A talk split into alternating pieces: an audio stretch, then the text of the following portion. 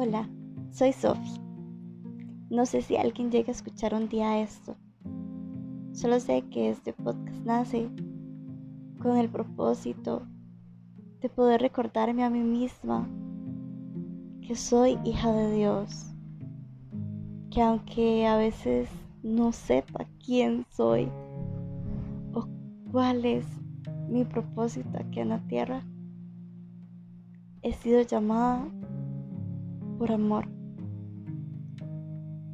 Y si algún día alguien escucha esto, espero que sea de luz para su vida, así como Jesús es luz en mi vida.